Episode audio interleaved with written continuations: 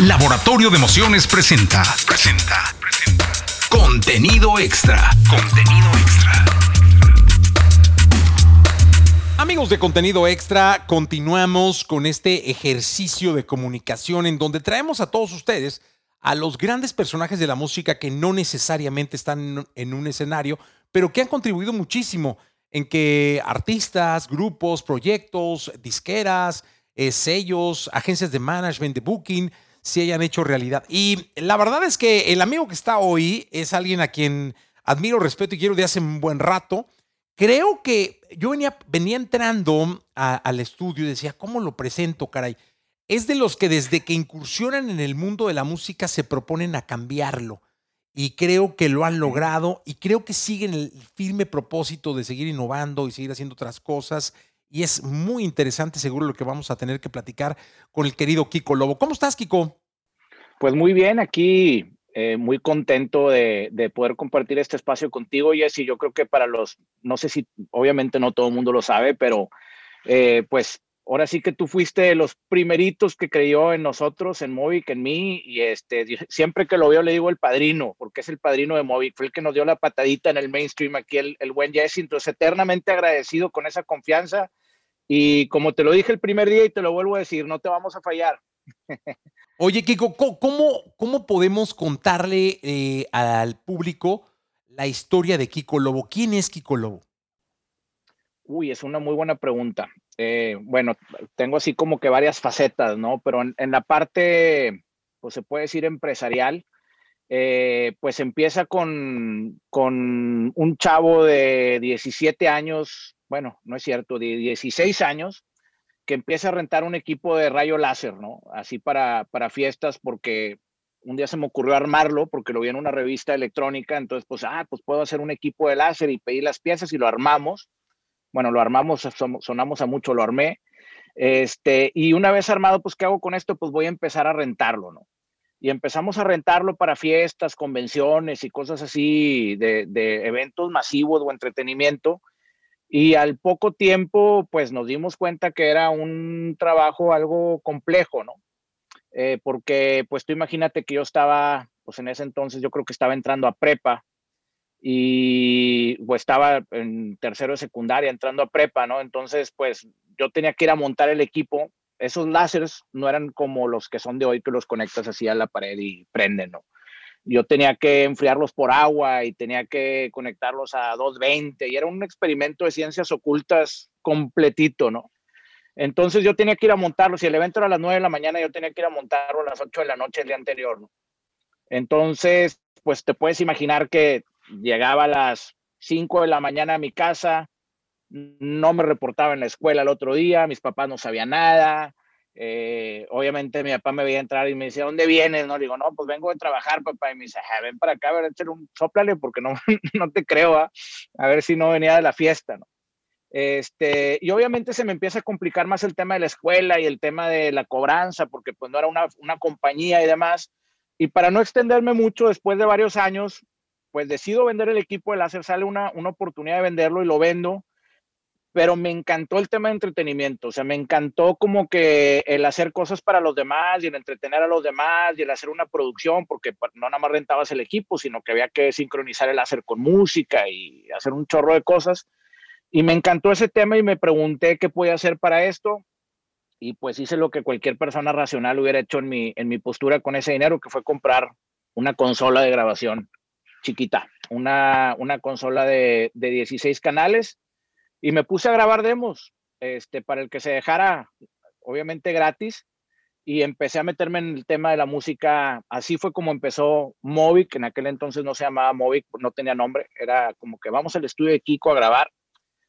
Y poco a poco me fui metiendo, ¿no? Este, empezamos a ver el tema de management primero y no nos fue bien porque firmamos unos artistas con una disquera transnacional primero y pues resulta que cambiaron al tipo que estaba ahí encargado de eso. Nos dan una carta de retiro después de mucho pedir y me prometí a mí mismo que nunca más me iba a volver a pasar eso. Entonces, ahora decidimos poner una disquera, ¿no?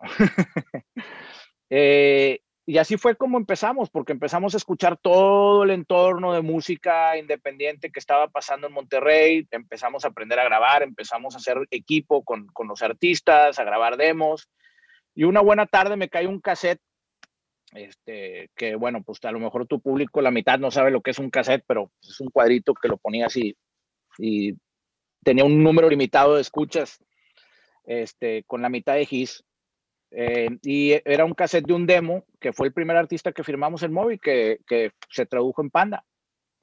Y así fue como empezamos la historia. Y le puedo seguir tres horas platicando, pero mejor. Oye, y este, entonces el primer artista que, que firmas formalmente es a Panda.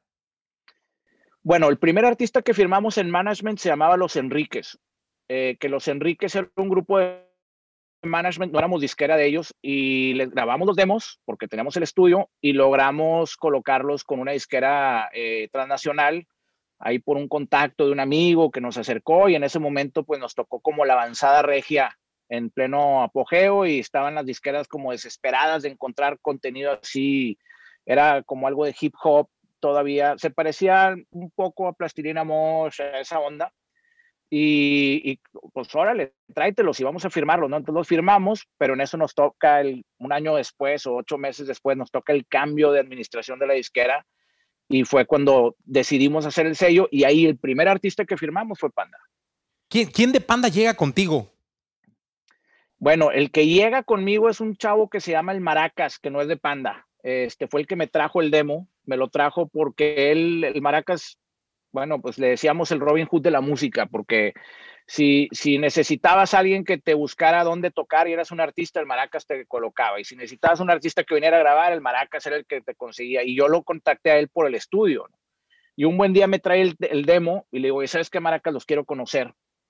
Y cuando los conozco fue que el Maracas los trae a la oficina y empezamos ya a platicar. Yo creo que llegaron todos juntos. Cuando, cuando escuchamos el demo la primera vez, eh, estaban todos ahí en esa, en esa reunión.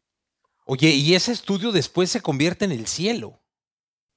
Sí, bueno, no es en el mismo lugar, es en otro lugar, pero pues ese proyecto fue lo que dio los pininos a, a lo que es el cielo. Que, de, del cual ya vamos a platicar detenidamente. Pero entonces, este, tu primera experiencia es, es, es Panda. ¿Cómo fue el inicio? Pues obviamente el inicio para un chavo de 17 años que acaba de, que no sabíamos ni siquiera que era un contrato discográfico y no teníamos ni idea de cómo se opera una compañía, ¿no? Pues es una, que es lo que le, le, le recomiendo mucho a los chavos con los que me toca platicar, le digo, tú éntrale, porque si te pones a ver todos los trabas que hay enfrente, no te va, no vas a entrar a ningún negocio, ¿no? Pero obviamente en ese entonces, pues estábamos hablando de que no sabíamos hacer nada más que grabar un disco. Y grabarlo, bueno, este, grabarlo a medias, ¿no? Entonces, cuando decidimos grabar el disco y lo firmamos y todo el changarro, bueno, conseguimos un contrato y hay que entenderle el contrato y tuve que platicar con los papás de ellos porque, pues, ¿cómo que van a firmar con una disquera? Y los papás no se esperaban ver un chavo de mi edad del otro lado y olvídate, ¿no? O sea, fue todo un tema, pero una vez que decidimos empezar a trabajar, grabamos algunos demos nosotros con la idea de que fuera el disco y no me gustaron cómo quedaron. Entonces me puse a buscar productores eh, o gente que, ingenieros y productores que nos pudieran venir a apoyar con, con, eso. Y pues ahora sí que en, en 2000 y garras no había emails tan rápidos como hoy en día. Entonces mandamos como 30 mails ahí prometiéndoles a los productores que iban a venir al mejor lugar del mundo a grabar y que Monterrey era una, el mejor lugar para las carnes asadas, cosa que es verdad. Este, bueno, argumentablemente no quiero ofender a nadie, pero, pero el día que quieran competimos. Eh, entonces, pues así fue como convencimos a un productor que aparte de los que más me gustaba cómo sonaban, eh, se llama Alan Mason, que trabajó con Vertical Horizon y un montón de bandas que fueron muy, muy fuertes en, en ese momento. Y lo convencemos de venir y llega y la verdad es que nos enseñó un montón. Y aparte enseñarnos un montón, pues sonó el disco mucho mejor de lo que nosotros pudimos haberlo dejado. Y ahí fue cuando empezamos con la filosofía de siempre hacer las cosas con mucha atención a detalle, con mucho cariño y entregar pues lo máximo que se pueda. Entonces, de ahí nace el proyecto del cielo como sueño. Obviamente no era, no se hizo realidad hasta mucho, mucho tiempo después. Eh, bueno, no mucho, pero sí algo de tiempo después. Y, y pues fue lo que, lo que inició todo este tema de, de móvil. Oye, y, qué pasa cuando Panda te detona en las manos? Es decir, eh, sale Panda y de pronto, ¡pum!, se hace una locura, con mucho trabajo detrás, me imagino, pero se hace una locura. ¿Qué pasa en la mente de un dueño de un sello o de una compañía o de una disquera eh, independiente, por así decirlo, eh, y, llega algo y explota?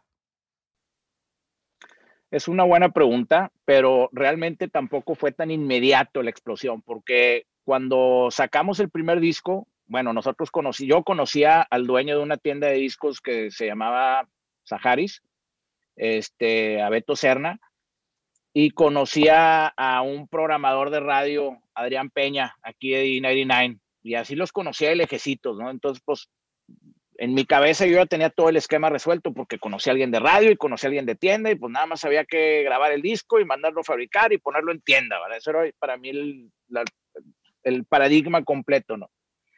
Oh, sorpresa que nos llevamos cuando lanzamos el primer disco que vendimos la módica cantidad, que fue el arroz con leche. El primer disco de Panda fue arroz con leche, pero la primera edición, que muy poca gente la conoció, vendimos yo creo que 50 copias. Y también fue cuando empezamos a, y yo creo que las 50 copias, la mitad fueron los papás de ellos y las otras mitad mis papás, ¿no? Así de que no se sientan mal, vamos a mandar para que se mueva algo de material. Y teníamos 2.500 discos ahí guardados en la bodega. Este, bueno, en el baño, ¿cuál bodega?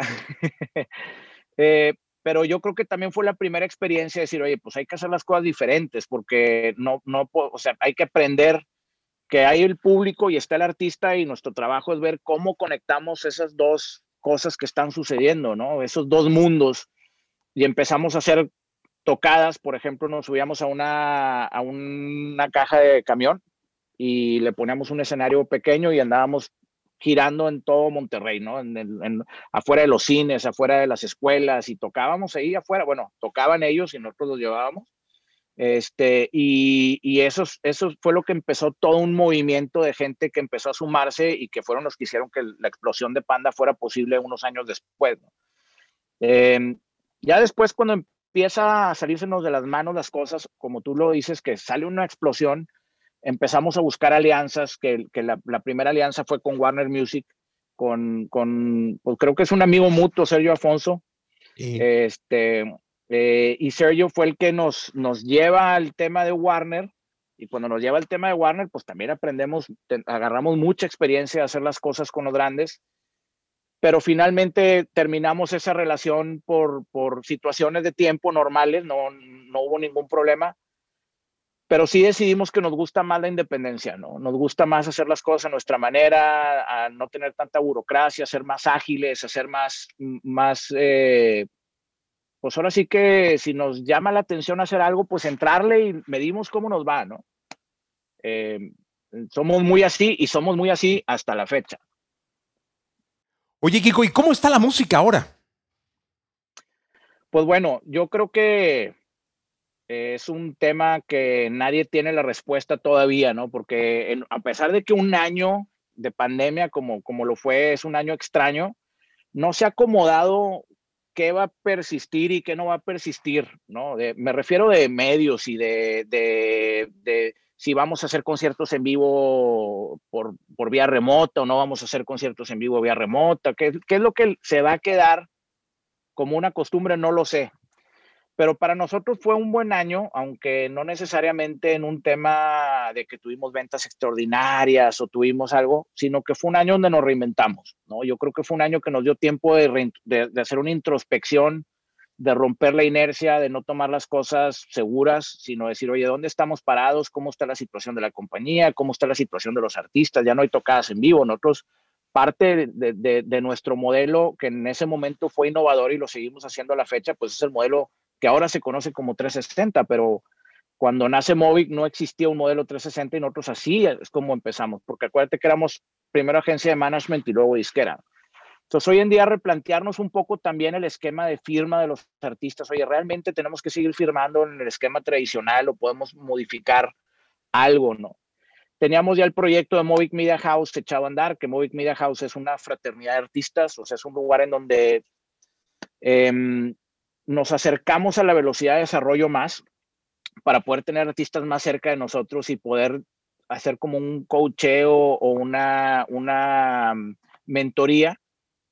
Y pues bueno, le pusimos más atención a ese proyecto, nos pusimos a apostarle a la recuperación, nos pusimos a apostarle al momento que creemos que va a llegar pronto, digo, no inmediato, pero pronto, que, que va a ser la resiliencia del humano, ¿no? La vida normal eh, de, querer salir, de ser sociales, de querer ir a un, concierto en vivo y de querer vivir una experiencia con todos tus sentidos. En el caso de, de los artistas establecidos, pues fue apostarle a eso, en el caso de Claxons hicimos pues un disco de, ahora sí que, bueno, ya no son discos, pero un álbum de 20 canciones con, con 16 colaboraciones, nos metimos cuatro meses en el estudio eh, y pues fue muy pensado en la experiencia de regreso, decir, oye, pues vamos a, vamos a usar este tiempo a nuestro favor. Eh, y así muchas cosas que estuvimos haciendo para reinventarnos, porque sí creemos que tampoco es bueno agarrar el volante y empezar a darle para todos lados a ver qué pasa. Y hay que ser un poco más prudentes y, y, hacer tus apuestas bien hechas, porque hacer las cosas bien toma tiempo. Oye, eh, porque luego he pensado que muchos creyeron que cuando eh, Panda ya no estaba en Movic, eh, muchos creyeron que Movic se iba a acabar o se había acabado. Y lo digo con mucho respeto. ¿eh? no, claro. Yo no fui de ellos. Eh, pero luego llegaron Claxons y algunos otros y me dio mucho gusto porque era seguir en la pelea que te conozco y seguir innovando y seguir sacando y seguir confiando en la buena música, que creo que es la esencia. Sí, definitivamente nosotros pues lo hemos platicado muchas veces, ¿no? Para, para nosotros eh, la esencia de todo es la inspiración que le da el artista a las personas en su vida diaria, el cómo puede traducir una circunstancia un artista en una en un lenguaje. O sea, lo que está sintiendo, el artista tiene la capacidad de ponerlo en palabras, en, en melodías, y, y, es un soundtrack de tu vida, o sea, te acompaña en eso, ¿no?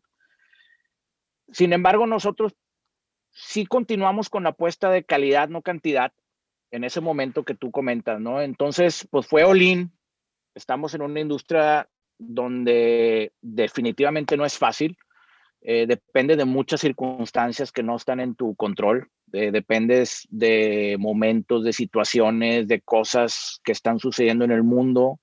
No me pudiera imaginar si estuviéramos haciendo lanzamiento de un artista nuevo el día uno de la pandemia, por ejemplo, ¿no? O sea, hubiera sido algo completamente fuera de nuestro control. Y, y bueno, pues el que le haya apostado a que Movic se pudo haber acabado después de Panda, pues no estaba tan equivocado con los datos que tenía, ¿no?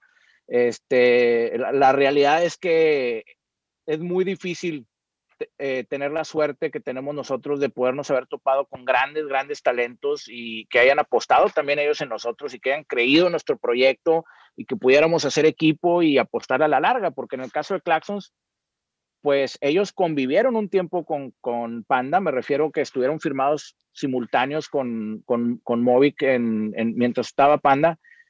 Y yo creo que ellos siguieron con nosotros porque vieron el esfuerzo y el, la, emoción que le poníamos y la creatividad que le poníamos y el cómo sí, a ver, no funcionó, pero vamos, nosotros teníamos un lema en ese momento que eran eh, tres sencillos, tres discos. Esa era la apuesta. Una vez que agarramos un artista, esa era la apuesta. O sea, no importa lo que pase, son tres sencillos, tres discos.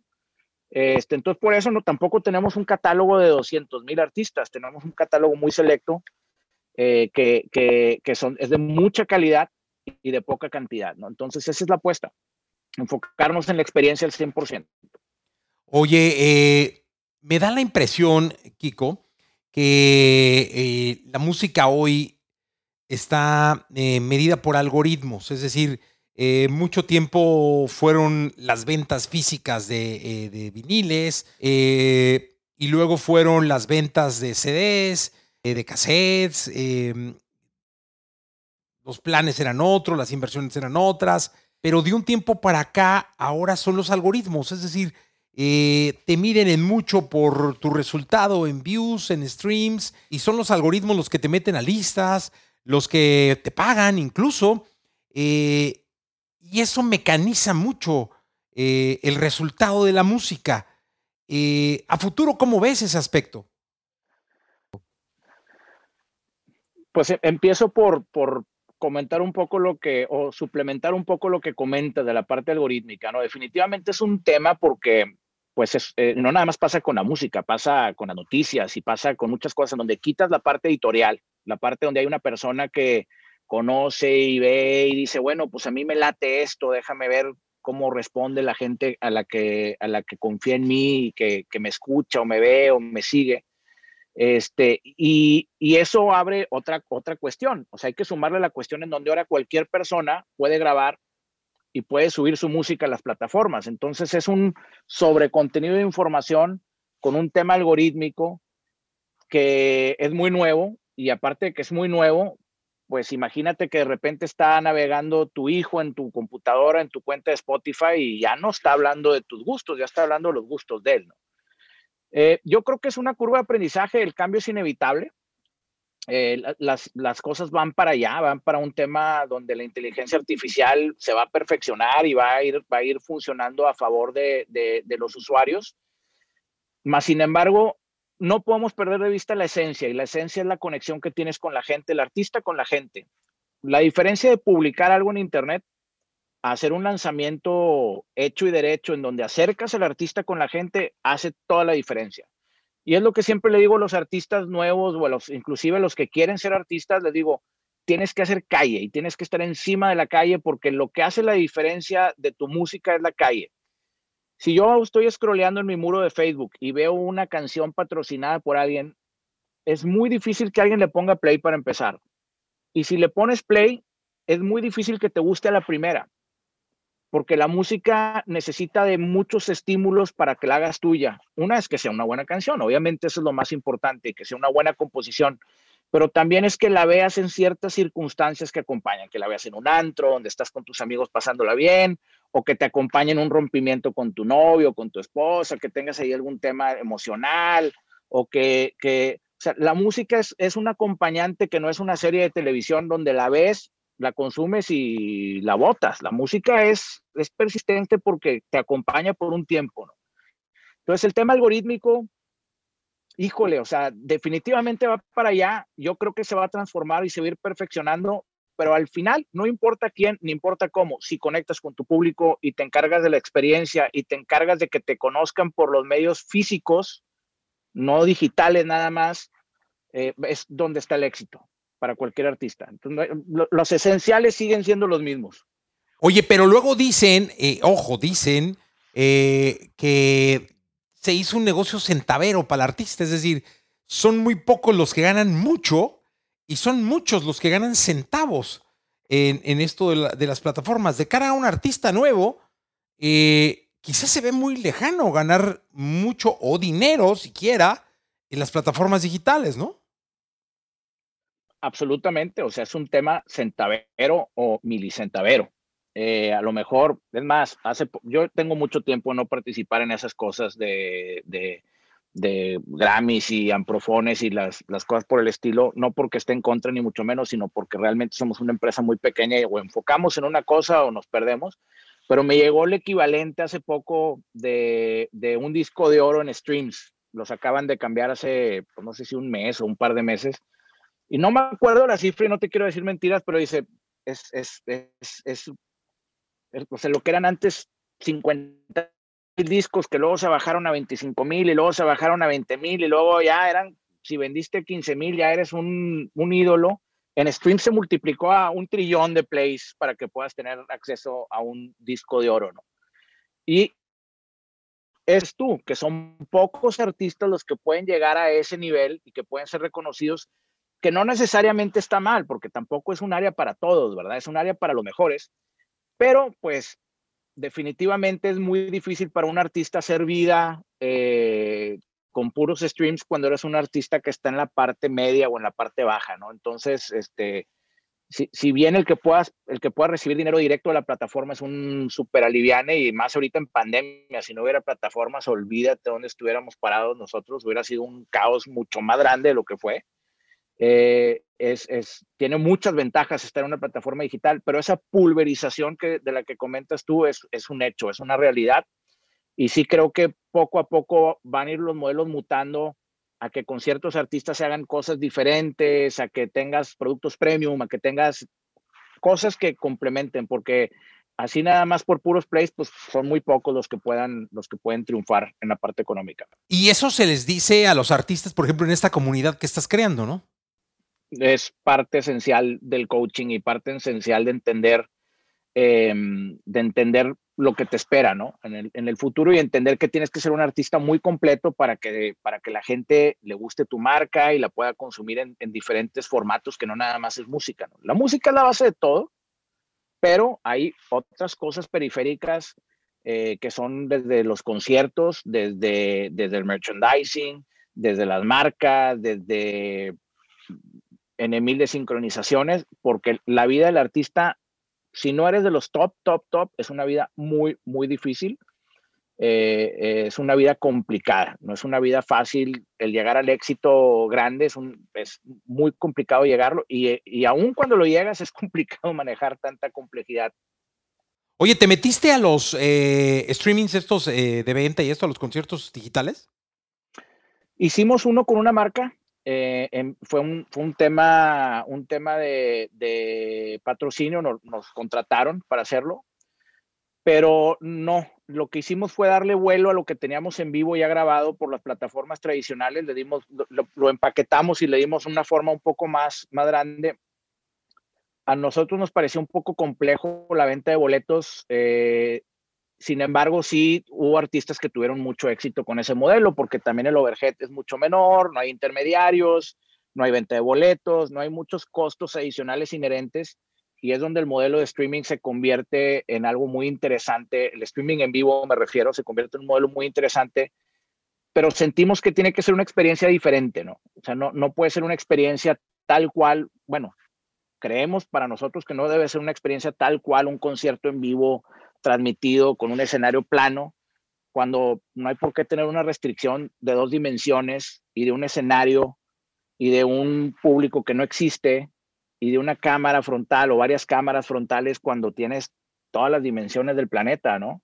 Entonces, lo que estamos ideando nosotros es hacer una experiencia diferente para lo que es el home viewing. Eh, y la experiencia va enfocada en explotar las bondades de que sea un streaming y las bondades de la tecnología para sacarle mucho más provecho a la, a la tecnología para llevar la experiencia a otro nivel. ¿no? En, en Movic nosotros lo que creemos siempre es que hacemos experiencias memorables que inspiran. Ese es el eslogan el, el de nosotros.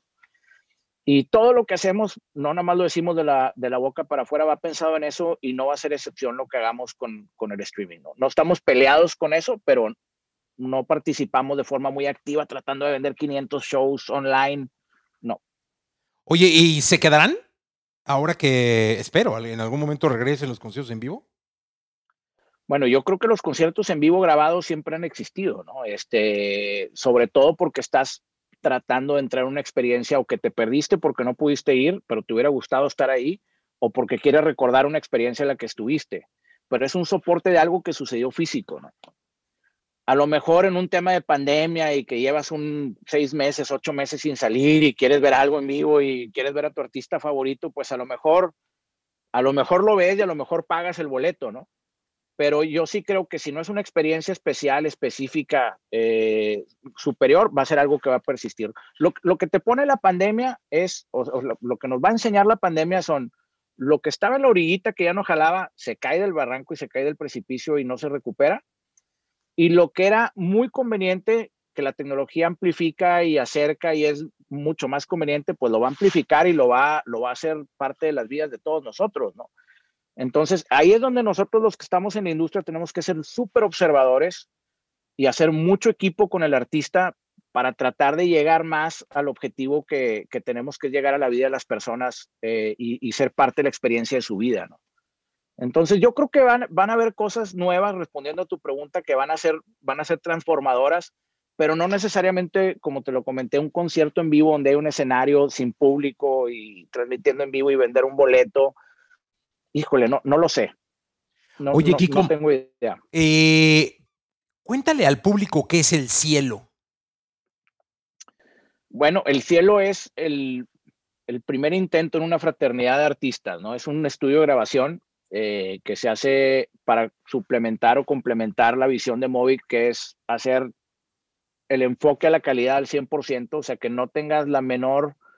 Em, escatimar cero en calidad y en lo que le entregas al, público y, sobre todo capturar con la mejor fidelidad y con la mejor, pues ahora sí que con los mejores sentidos lo que el artista quiere expresar en su, en su música. Entonces, desde los espacios están hechos para que sean espacios que, estimulen la creatividad, que, que, te empujen más a lo que, a lo que, a lo, o sea, la experiencia de grabación que te inspiran a estar aquí, que no te quieras ir de aquí, que quieras estar aquí grabando y que quieras estar tratando de hacer cosas, hasta el equipo de grabación y las áreas acústicas y, las salas que son, están diseñadas para capturar la mejor calidad que se pueda.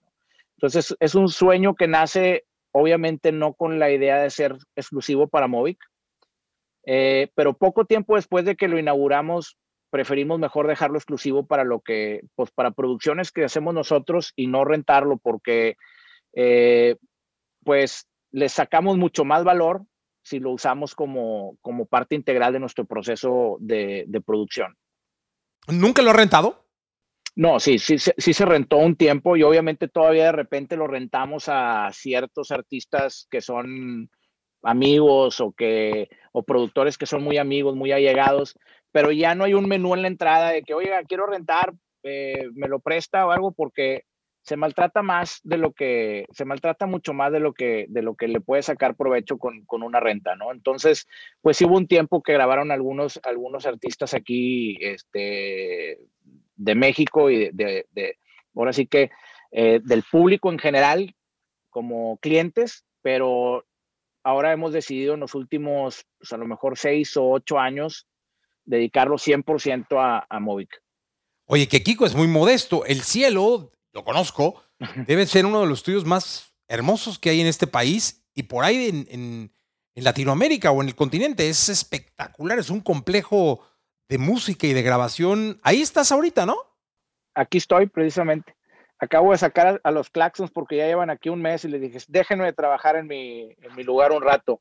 Este, y, este, sí, e, e, efectivamente lo hicimos con esa visión, Jessy, con la, con la visión de ser uno de los mejores espacios para, para capturar eh, vibraciones y vibras y que queden para la historia de la música, ¿no? Eso fue el objetivo y, como tú lo dices, sí nos han catalogado en varias, en varias eh, publicaciones como el mejor lugar en, Latinoamérica para, para, grabar y pues nosotros encantados, ¿no? Porque ese fue el objetivo y el sueño principal del, del, cielo. Oye, y no, no, es que, digo, empezaste a construir, es, un edificio, es, una construcción eh, inmensa y el equipo que está es de la mejor calidad en todos los aspectos. Pero no es de que luego dijiste, chingue, ya lo tengo, cabrón, ¿y ahora qué, no? Pues obviamente siempre, siempre sucede así con cosas que son más del corazón que de, que de lo económico, ¿no? Cuando haces, vaya, pues haces un estudio económico de si conviene el estudio o no, pero pues a la hora que estás ejecutando, pues dices, híjole, le pondré un pre que no estaba contemplado en el presupuesto, o por ejemplo la consola, pues era una consola de 48 canales y terminó siendo de 72 canales. Este, es lo que sucede cuando, cuando haces las cosas con el corazón y obviamente no me arrepiento en lo más mínimo de haberlo hecho, eh, a todo lo contrario, pero sí el modelo de negocios cambió rotundamente a ser un, un housing de contenido para nosotros en lugar de ser un, un, lugar donde el modelo de negocios era rentar el lugar, ¿no? Entonces, pues el modelo de negocios ya no existe el primero, ahora es un lugar en donde es parte integral de Movic, ¿no? Eh, no, pues sí, obviamente si de repente te preguntas, oye, pues este animalón que hice, ¿qué voy a hacer con él, no? Pero en realidad es un súper lugar y estoy súper contento de que, de que pueda existir y sobre todo cuando escuchas lo que sale de aquí de repente con los artistas dices, es que es que lugar tan mágico, es un lugar súper, súper mágico. Oye, aparte sí, se hacen unas carnes asadas espectaculares también. Entre otras cosas más. Oye, Kiko, todo el mundo habla del contenido y es que hoy es el protagonista, ¿no? Eh, en medios convencionales, digitales, los que están y los que vienen. Eh, y es que reza la leyenda que el contenido es el rey, solo que la distribución es la reina. Y las reinas siempre son más delicadas, más especiales. Eh, son, eh, tienen mucho más requisitos, son las reinas. ¿Cómo checas tú la distribución del contenido en Movic de aquí al futuro? Pues vuelvo, en esencia, lo principal para nosotros sigue siendo, como, como lo comenté, el, contenido en sí, que sea un contenido de altísimo valor y que no lo puedas tapar con un dedo. Seguimos apostando más en la, en la calidad que en la cantidad, aunque las plataformas te orillan a tratar de, apostarle más a la, cantidad que a la calidad. Eh, entonces, pues sigue siendo la misma situación, Jessy, que toda la vida. Tienes que buscar aliados, tienes que buscar gente que, que, conozca que estás hablando en serio de lo que estás haciendo, que no estás jugando y no estás haciendo cosas a medias, sino que cuando les llevas algo, pues tienes una credibilidad construida con la historia que dices, bueno, pues no van a, van a hacer al menos su mejor esfuerzo y no, no son cosas hechas a medias, son cosas bien hechas. Y nosotros seguimos apostando en ese, en ese sentido para poder tener un poco más a nuestro favor la distribución. Pero la realidad es que si generas la demanda, la, distribución se alinea sola. ¿eh? ¿eh? nos encanta tener de aliados a la, parte de distribución porque sí, hacen una diferencia muy importante en el, en el, en el trabajo de promoción y en el trabajo de, de que te des a conocer, eh, etcétera pero lo que tenemos que hacer es, es, es, tener demanda, tener que la gente te busque, que, que, el algoritmo se alimente de las búsquedas que la gente está haciendo en ti, ¿no? Entonces, yo sigo insistiendo que la parte del mundo real, la parte del mundo físico, es algo que mucha gente tiene olvidada y que es parte integral de lo que sucede en la parte digital. Y si no cuidas eso, pues la parte digital, por más que estés poniéndole, pues van a seguir siendo como antes, son puros garbanzos de libra, ¿no? Si quieres ser un poco más preciso, más estratégico en lo que haces, tienes que contemplar la parte, la parte de tierra, la, parte de, la parte física, los conciertos, la promoción que haces en calle, seguir pegando calcomanías en los lockers de las escuelas, bueno, cuando había pandemia, cuando no había pandemia, ¿no? Pero eh, seguir estando presente en, en, los antros y en las discotecas y hacer remixes y llevarlo para que cuando le está dando el besito a la novia, el chavo, esté oyendo una canción tuya y mañana quiera acordarse de ese momento y quieras vivir eso es en lo que nos enfocamos nosotros, en que exista la demanda y que todo lo demás se alinea. Si, al revés, no jala. Oye, corrígeme, Kiko, eres DJ. Sí, bueno, eh, fui DJ y de vez en cuando me invitan y trato de acordarme de mis, de mis, de mis mañas que tenía en aquel entonces, pero cuando hacíamos lo del láser, en ese momento eh, yo conocí un amigo, eh, se, llama Manolo Díaz, que era uno de los DJs aquí grandes de, de, Monterrey. Y Manolo tocaba en, pues en varias, varias discotecas, en varios santos a los cuales yo no debería entrar porque era menor de edad. Pero él me ayudó mucho con el tema del láser también. Y pues bueno, ahí coincidimos por un amigo mutuo y él me enseñó a mezclar. Él fue el que me enseñó a mezclar con, con vinil y a mezclar con una, una, una mezcladora Rain y era pues puro beat matching y mover el pitch suavecito y aventar el disco y detenerlo y demás. Y así aprendí a mezclar. Y eso fue parte del por qué me decidí a entrar a la música, ¿eh? porque realmente fue lo que me gustó de hacer música para los demás, con las limitantes que tiene alguien que no es músico. Eh, a muy temprana edad me di cuenta que lo mío no era ni tocar la puerta. Oye, ¿y nunca pensaste en ser DJ, DJ? O sea, dedicarte a ser DJ. Fíjate que mi posición es bien difícil tener bien claro tu papel. Es muy fácil de repente quererme volar la barda y empezarme a creer yo artista y empezar yo a, querer ser el protagonista y estar en el front line y que me empiecen a ver más a mí y que me... Pero realmente parte del éxito de mi trabajo es estar siempre muy consciente de mi papel y de lo que jugamos, ¿no? Entonces, soy DJ con mucho gusto si me invitan a una fiesta, si me invitan en los after parties de repente de, los, de los conciertos, me invitan a, a, subirme a tocar, este, y de repente hasta me quieren contratar y demás, pero siento que si me pierdo por ese lado o, empiezo a, tratar de, de, no estar por las razones correctas en Movic, creo que se perdería la esencia de Movic y entonces eso sería algo realmente catastrófico. Entonces, yo creo que esa, esa parte es la que me mantiene un poco alejado de, de, de, poder tener el foco y la visión y estar siempre como láser enfocado donde va. ¿Y quién es tu ídolo en la música? ¿Quién es mi ídolo en la música? Bueno, pues por supuesto que los, los artistas de Movic son los principales ídolos que tengo, ¿no? Tanto los Claxons, que los, la verdad es que son una, mi, mi, perfecta admiración. Los ex pero, Movic, ¿no? También, La verdad es que todo lo que hicimos en Móvil es algo que le tengo mucho orgullo y mucho cariño y mucho, mucho respeto a, a, a eso, este, porque nunca terminamos mal con ningún artista, o sea, realmente es algo que es un move de la vida y se acabó y ellos decidieron probar por otros lados, en el caso de Panda, en el caso de Nina Pilots, pues tronaron porque una de ellas se quiso casar, en el caso de, de, pues de todos los artistas siempre hay una historia que no, no, no involucra un rompimiento eh, de negocios, como en todo, siempre hay detalles y siempre hay cosas y demás, pero en general pues somos una empresa muy orgullosa de lo que hacemos y de lo que hemos trabajado, ¿no? Entonces déjame corregir la pregunta. Creo que no la hice bien. ¿Quién es tu ídolo en la música que no sea de Movic? Ah, ya, perfecto.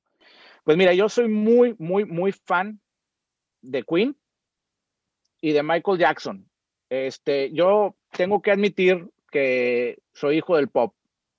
Este, ¿A qué me refiero con ser hijo del pop? Soy una persona que me gusta de todo, me encanta escuchar de todo tipo de música. La música electrónica me fascina, me, me vuelve loco la música electrónica, pero el pop toda la vida es lo que me ha, lo que me ha, no el lollipop, obviamente, ¿no? Me refiero pop desde, desde la música que es de más gusto popular. Entonces siempre me ha gustado todo el tema de la experiencia completa y parte del éxito de que yo haya sido, o parte de la decisión de que yo me haya, querido poner láseres al principio fue porque vi un concierto de Michael Jackson, por ejemplo. ¿Cuál era tu canción favorita de Michael Jackson? Um, la de Jam fue una de las, de las canciones que más me gustaba de Michael Jackson fuera de lo tradicional onda, ¿no? Porque ya me acuerdo que era como, como arrancaba el concierto de, de Dangerous. Entonces, me acuerdo que en el concierto de Dangerous salían toda la pirotecnia cayendo, hasta me pongo chinito nada más de acordarme, toda la pirotecnia cayendo del, del cielo y estaba Michael Jackson parado en medio del escenario como por lo que pareciera tres horas sin moverse, así en una postura fija, generando ahí una tensión extraña, ¿no? Y empieza Jam y fue una de las cosas que más me marcó así como que eso es lo que tenemos que hacer, tenemos que tener la experiencia completa de todo el, de todo el asunto, ¿no? Obviamente Thriller. Bueno, Michael Jackson fuera de su vida personal es una de las grandes leyendas de la música en la historia de la música. Por supuesto, por supuesto, es una de, las, de los grandes, ¿no? Este, pero sí, realmente es donde ves la atención, lo importante que es la atención a detalle en todo lo que haces, ¿no? Hasta el mínimo detalle está cuidado, está pensado, está, no hay una luz programada así que se esté moviendo, sino que hasta el mínimo movimiento de las luces está pensado y tiene un porqué y un para qué, ¿no?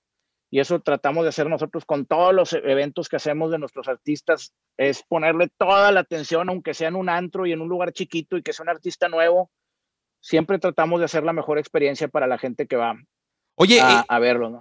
Kiko, si, si llegara, o sea, vas caminando de pronto eh, y se te aparece un, duende, ¿no? Un, genio, Froas.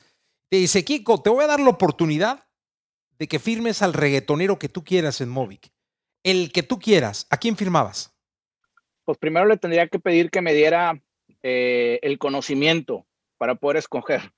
Este, si no firmamos reggaetón nosotros, y, y, aclaro, el reggaetón me gusta, ¿eh? o sea, es una música que disfruto mucho, pero es por lo mismo que no firmamos regional, porque es una música que no, no somos, no seríamos sinceros con nosotros mismos al estar buscando un artista porque no lo entiendo. O sea, no es una música que entiendo la cultura, de dónde viene.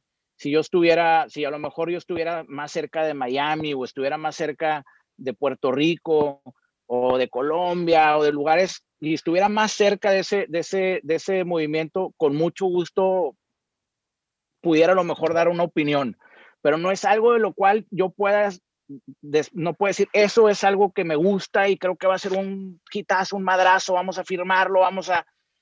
No, no, no, no pudiera yo imaginarme esa emoción que siento como cuando veo a alguien de rock o alguien de pop o alguien de, de, de, de, los géneros que firmamos nosotros, que estoy emocionado y me subo arriba del escritorio y me pongo los audífonos y luego 100 veces y, y, la verdad es que me pasa muy poco eso en, en, donde estoy, o sea, no, no me pasa con todos los artistas que escucho, ¿no? Con, con muchos artistas, me pasa con muy poquitos. Y yo siento que esa magia, que es lo que a mí me da la corazonada de firmar y entrarle con todo a todo, no la podría sentir con reggaetón. A lo mejor abrimos un subsello con, una, con alguien que sea así y que nos pueda acercar y hemos estado en pláticas con gente, pero tendría que yo confiar plenamente en que es una persona que hace las cosas por las razones correctas en la música y que realmente lo va, lo va a hacer por, por, por, por el corazón, por las mismas razones que lo hacemos nosotros con, con lo que firmamos. Bueno, entonces el genio te diría, ok, Kiko, lo entiendo, pero entonces ¿a quién firmarías? ¿A qué artista muerto firmarías? Bueno, pues obviamente John Lennon, ¿no? Ese sería el primero. Este, y, y, a lo mejor no necesitaría ni firmarlo, decirle, mira, échamelo cuatro carnes asadas nada más para platicar con él. nada más déjame echarle un rollo con él para preguntarle ahí a ver qué me puede platicar, que me puede inspirar a hacer las cosas mejor, ¿no? ¿Qué le preguntarías a John Lennon? No, hombre, pues ahora sí que me, me pusiste en el spot, pero pesado. Yo creo que lo primero querías escuchar, a ver, qué me, a ver por dónde se iba la plática, ¿verdad? Y me trataría de meter más en su mundo para poder sacarle más que, que llevarlo a, curiosidades mías, ¿no? Pero yo creo que me encantaría escuchar anécdotas de él adentro del estudio, por ejemplo, de cómo se le vinieron inspiraciones de, de cosas, de ciertas canciones como de, de, de Let It pero no, no tanto de que cómo te inspiraste para grabar Let It Be, sino a ver, en este puente, ¿qué pasó? De repente, no sé, me han tocado ver, me ha tocado ver documentales de productores que te enseñan, por ejemplo, ciertas figuras y luego dicen, bueno, y esto lo cambiamos a esto y dices, wow, órale, ahí está la magia. Este, entonces, esos, esos magic moments son los momentos que más me llaman la atención de escuchar, que a lo mejor no son de conocimiento general, pero a mí lo que me mata es lo que pasa detrás a mí lo que me mata es lo que pasa detrás de, lo que se ve de frente, ¿no? Lo que pasa detrás del, telón es a mí lo que, me, mueve más. Entonces yo creo que me iría por ese lado con John Lennon. Y obviamente, pues me encantaría, me, hubiera encantado entender su filosofía del mundo, ¿no? De lo que él veía como una, humanidad armónica, ¿no? Oye, y el duende te dice, oh, está bien, Kiko, ya, John Lennon, tras, ¿no? ahora un mexicano. Híjole, pues bueno, la verdad es que hay muchos artistas mexicanos que son unas joyas. Muerto, ¿eh? O sea, que, este, ya no está. Sí, sí, sí. Tuve, fíjate que tuve la oportunidad de, convivir un poco con Manzanero, este, con Armando Manzanero, que para mí uno, son uno de los compositores más espectaculares que, que, tiene nuestro, que tuvo nuestro país. Y me arrepentí muchísimo de no haber dedicado más tiempo por no molestarlo a él, porque él estaba grabando en el estudio haciendo otras cosas y pues bueno, yo no quería molestarlo, yo nada más lo quería saludar y, pero me arrepiento muchísimo no haberme sentado con él en el lounge cuando estaba descansando y, tratar de engranar una conversación, por ejemplo, ¿no? Entonces a lo mejor le diría, me gustaría hablar con Armando Manzanero, este, para, para quitarme esa espinita y también con Juan Gabriel, que también grabó en nuestro estudio. Juan Gabriel, este, pues hace varios años grabó en el estudio y también fue la misma cosa. Por no me gustaba ni molestarlos ni para pedirles un autógrafo. siempre el profesionalismo puesto.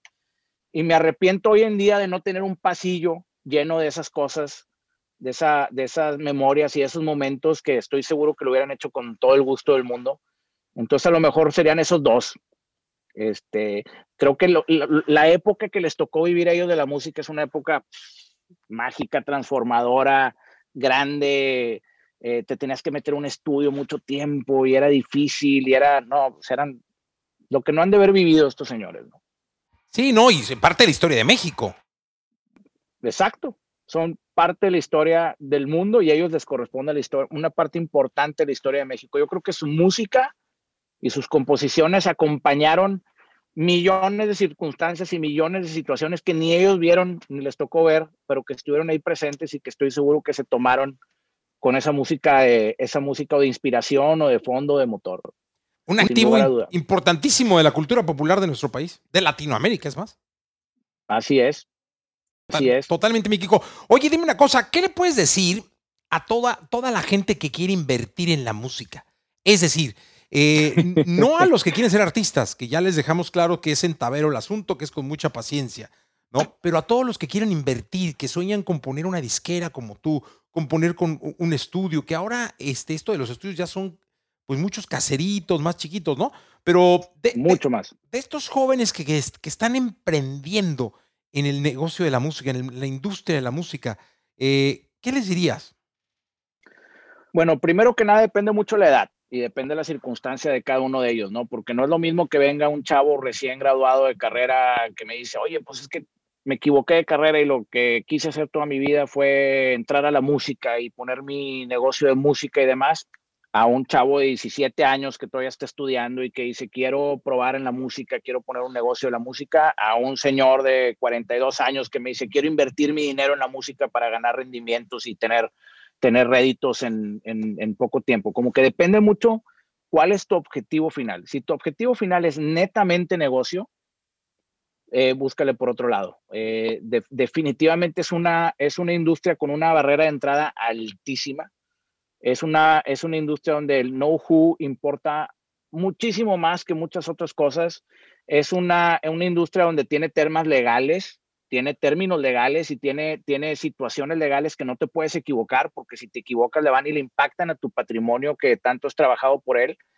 Y luego es una industria donde tienes que tener madrazos y tienes que tener hits, porque si no los tienes, pues no sirve de nada todo lo demás que te estoy platicando, ¿no? Entonces, es una bola de circunstancias, es una industria muy compleja, sin embargo, es una industria altamente gratificante, pero tienes que tener un componente de pasión muy grande, tienes que tener un componente de paciencia muy grande, y yo creo que lo más difícil que me ha tocado recomendarle a alguien que entra a la música, a la tecnología o a cualquier negocio, es el tema. Es, diferente decirte que recibas la retroalimentación de alguien que te diga, necesitas cambiar o necesitas no hacer eso o hacer otra cosa, y que sea un tema de persistencia que digan, mi madre, lo tengo que hacer porque es lo que siempre he pensado y lo tengo que, que, que, mover, a que tengas también la visión de decir, a ver, esto sí lo tengo que cambiar, esto sí lo tengo que mover, esto sí lo tengo que dejar de hacer y esto tengo que... Entonces, es una línea finísima en donde pues cuando nosotros pusimos Movic al principio, pensamos que nada más había cinco o seis disqueras en el mundo porque a nadie se le había ocurrido la séptima o la octava. Cuando realmente había cinco o seis en el mundo porque era una barrera de entrada enorme, tremendamente enorme.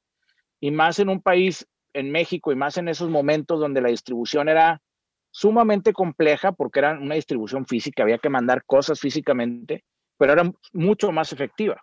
O sea, tú entrabas a una tienda de discos y competías con muchos menos cosas que, que entrar ahora y Spotify, ¿no? Y más cuando, como bien lo dices tú, tu algoritmo te está poniendo desde la música de los 70 que te gusta hasta la última música de hoy, no te está poniendo lanzamientos nuevos, ni novedades, ni déjame te recomiendo, ni, o sea, va muy enfocado en eso, ¿no? Entonces, si estás invirtiendo tu dinero, inviértelo, en resumen, inviértelo en otra cosa que te genere rendimientos y te genere tranquilidad. Si lo estás haciendo por pasión, toma en cuenta que lo estás haciendo por pasión y que tiene un componente de conocimiento y de, dedicación y de dolor de cabeza muy grande para, para hacerlo. Pero si tienes éxito, pues ahora sí que el, payback emocional que te da, no necesariamente dinero, es enorme. Oye, ¿y qué proyectos tienes en tecnología? Eres, muy inquieto, sigo en redes y eres sumamente inquieto tecnológicamente hablando. Fan de Elon Musk, ¿no? Sí, pues sí, soy, soy fan desde antes de que fuera famoso Elon Musk. Este, no, mira, pues a mí siempre me ha encantado la tecnología. Mi papá, aparte de todo, era, era piloto aviador.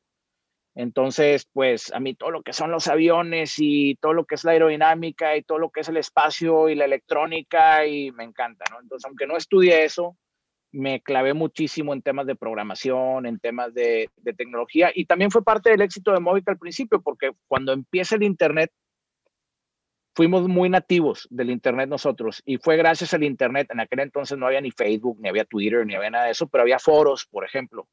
Y eran los foros en que nosotros podíamos ayudar a coordinar todo un movimiento masivo, por ejemplo, para hacer las tocadas móviles. Publicábamos en los foros donde repartíamos boletos, que no eran ni boletos, pero era como poner boletos, organizábamos puestas de calcas masivas. Entonces, pues para mí la electrónica y la, tecnología me encanta. Entonces, como negocio, lo que tengo es un, negocio que, hacemos, desarrollamos sistemas de punto de venta para tiendas tradicionales que se quieren digitalizar. Entonces, es un sistema de punto de venta, software as a service, que es un iPad, es como si fuera una caja registradora pero te mete a la parte, a la parte de internet y te mete a la parte de e-commerce de forma natural. Entonces tienes un solo inventario, un solo, un solo punto de cobranzas, un solo punto de, de, manejo de negocios y, y, estás ya digitalizado de la noche a la mañana, ¿no? a un costo muy, muy razonable. Entonces, ese es en, lo que, y es que, estoy. Luego veo que le, que le comentas, hace cuenta, yo, yo te sigo y lo sigo. Eh, y la otra vez algo, eh, Elon Musk, algo publicó que le dijiste, contrátanos, una cosa así. ¿Eso qué era? Bueno, es que tengo, también me toca participar con la familia en un laboratorio de, investigación y desarrollo donde pues me pagan por irme a divertir ahí a, hacer eh, prototipos y hacer cosas de electrónica y de maquinados.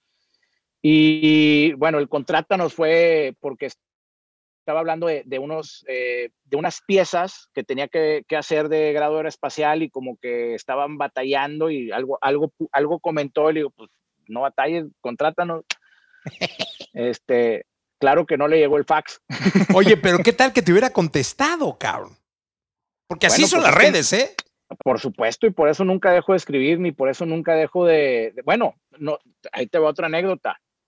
Nosotros estamos prácticamente en todas las plataformas distribuidos directos, no tenemos agregador. Este, nosotros vamos directos, siempre he creído yo en el manejo completo de la línea, no me gusta tener intermediarios, no me gusta tener no tanto por la lana que te quitan, sino por la coordinación que existe y ya tus prioridades dependen de alguien más, ¿no? Pero la primera en la que estuvimos fue iTunes y fue porque le escribí como unos mil emails a Steve Jobs, de hecho los tengo grabados, y le escribí a los, mails porque, porque yo sabía que la cuenta de steve arroba apple.com la ley, sí las leía de vez en cuando. Yo sabía que, que, que, que, que algunos fans les mandaban cosas a Steve Jobs y las leía. Y una buena tarde le dije, oye, ¿qué pasó? Nosotros estamos en México, tenemos artistas exitosos, no me pelan para subir la música a iTunes porque no había agregadoras en aquel momento. Este, soy una persona orgullosa de la marca, queremos estar en Apple, ¿cómo le hacemos? Y finalmente una buena tarde nos escribe el, encargado de, iTunes, el presidente de, de, iTunes en aquel momento nos escribe y me dice, oigan, este, me están pidiendo de arriba que, los de de alta, les encargo por favor el acta constitutiva y esta información para, para activar su cuenta de iTunes. Entonces, pues siempre ha sido como que yo voy, pues así trajimos al mejor productor que queríamos que viniera. Este, nunca sabes dónde pega el chicle, siempre le tienes que tirar a lo grande. Ese es un buen consejo, ¿eh? Sí, definitivamente. No le aflojes y aparte nunca sale a la primera, hay que seguirle dando. Hay sí, que la piñata. Querido Kiko, muchas gracias. No, hombre, mi ese todo, en verdad, muy contento y, lo menciono nuevamente, súper agradecido contigo porque confiaste en nosotros cuando no había nada, cuando era un desierto y siempre nos echaste porras y siempre estuviste de nuestro lado, fuiste muy visionario y siempre lo has sido, no nada más con nosotros, sino con muchos otros proyectos que sé que, que has em, emprendido. Entonces, muchas gracias por la invitación. No, hombre, al contrario, Kiko Lobo con nosotros en contenido extra. Gracias, Kiko. Laboratorio de Emociones presentó. Presentó. Contenido extra. Contenido extra.